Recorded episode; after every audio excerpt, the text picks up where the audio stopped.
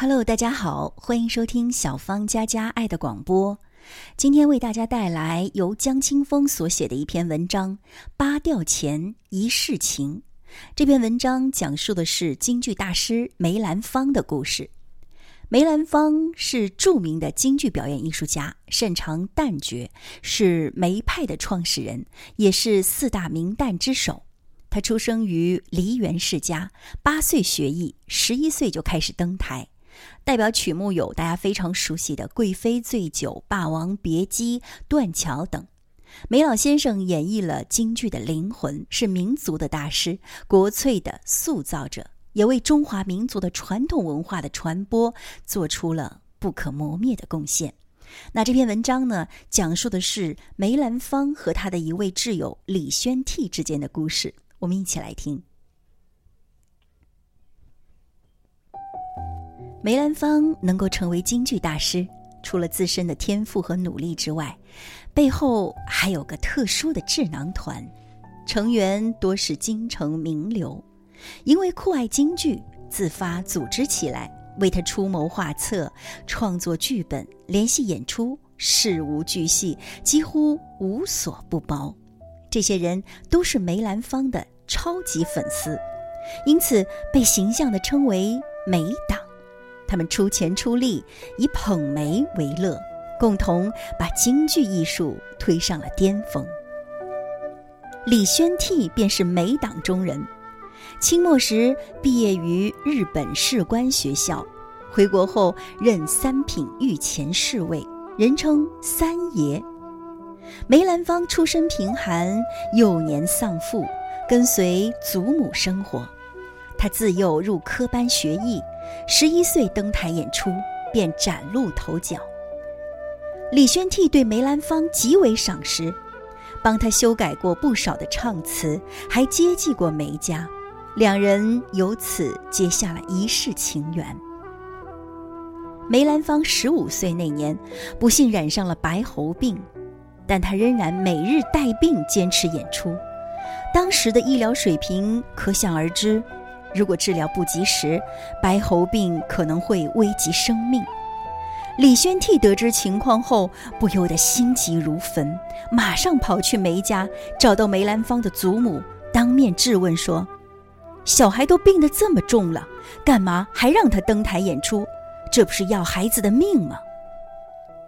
祖母顿时泪下，叹息道：“三爷，您有所不知。”我们全家都靠着孩子每天唱戏赚八吊钱来养活，他一天不唱，一家人就揭不开锅，我也是迫不得已呀。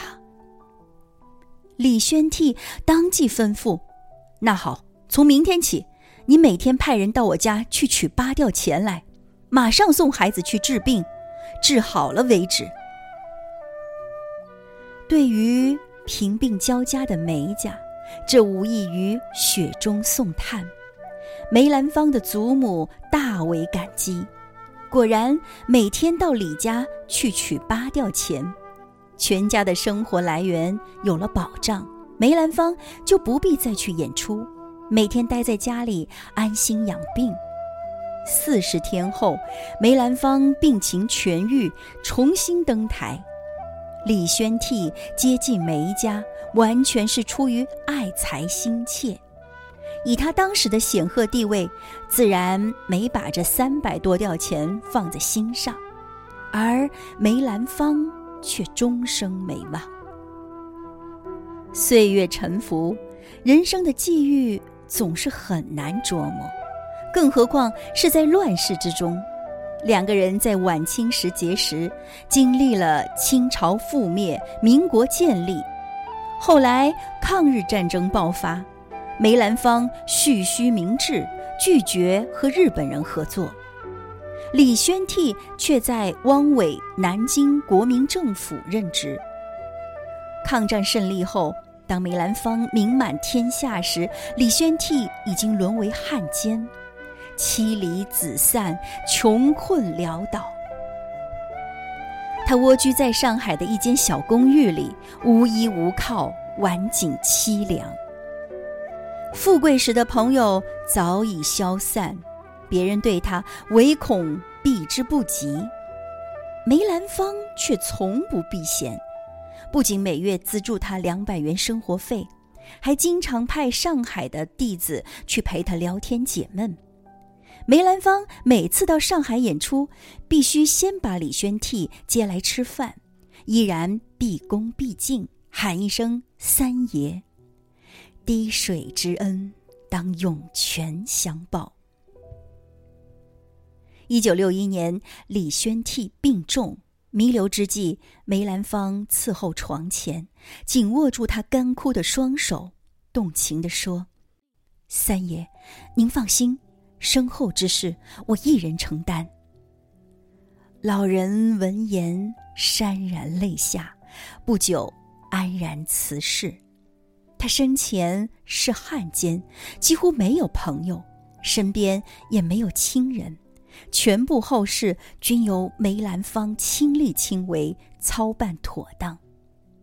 两个月后，梅兰芳也溘然长逝。后来，篆刻大师陈巨来在回忆录中提起此事，大发感慨，写道：“苟没先死二月，则李师臭矣。”陈巨来和梅兰芳、李宣替是同时代的人，与两位当事人都有过交往，算是这段往事的见证人。他的话也许过于直白，却更让人对这段情谊生发敬重。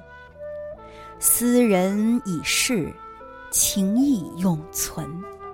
两人的情分因赏识而起，以报恩而终。有始有终，很像戏文里的故事，颇有些人生如戏的味道。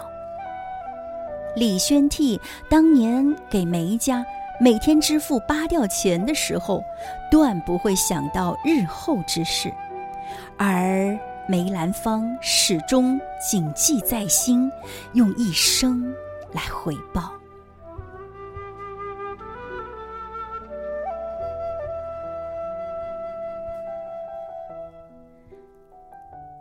这篇文章就为您读到这儿。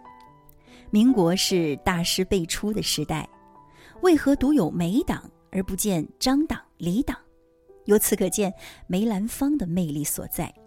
这是一个很感人的故事，他留给世人的不仅仅是璀璨夺目的艺术，还有他熠熠生辉的品格。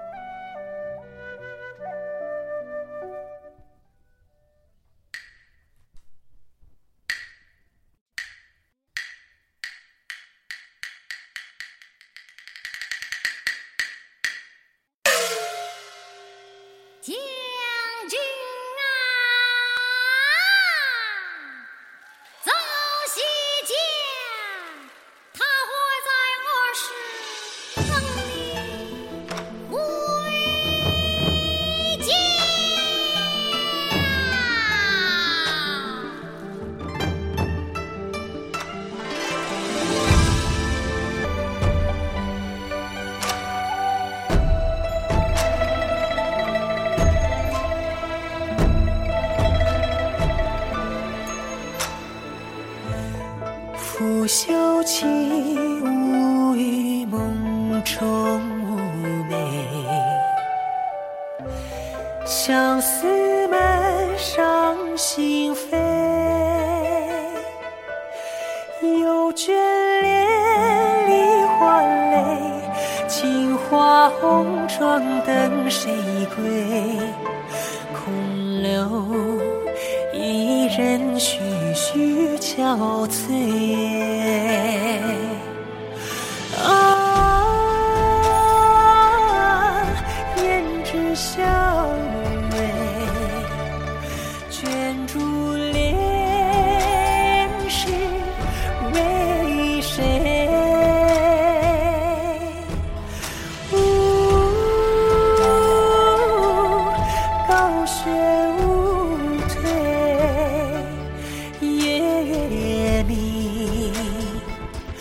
秋雁垂泪。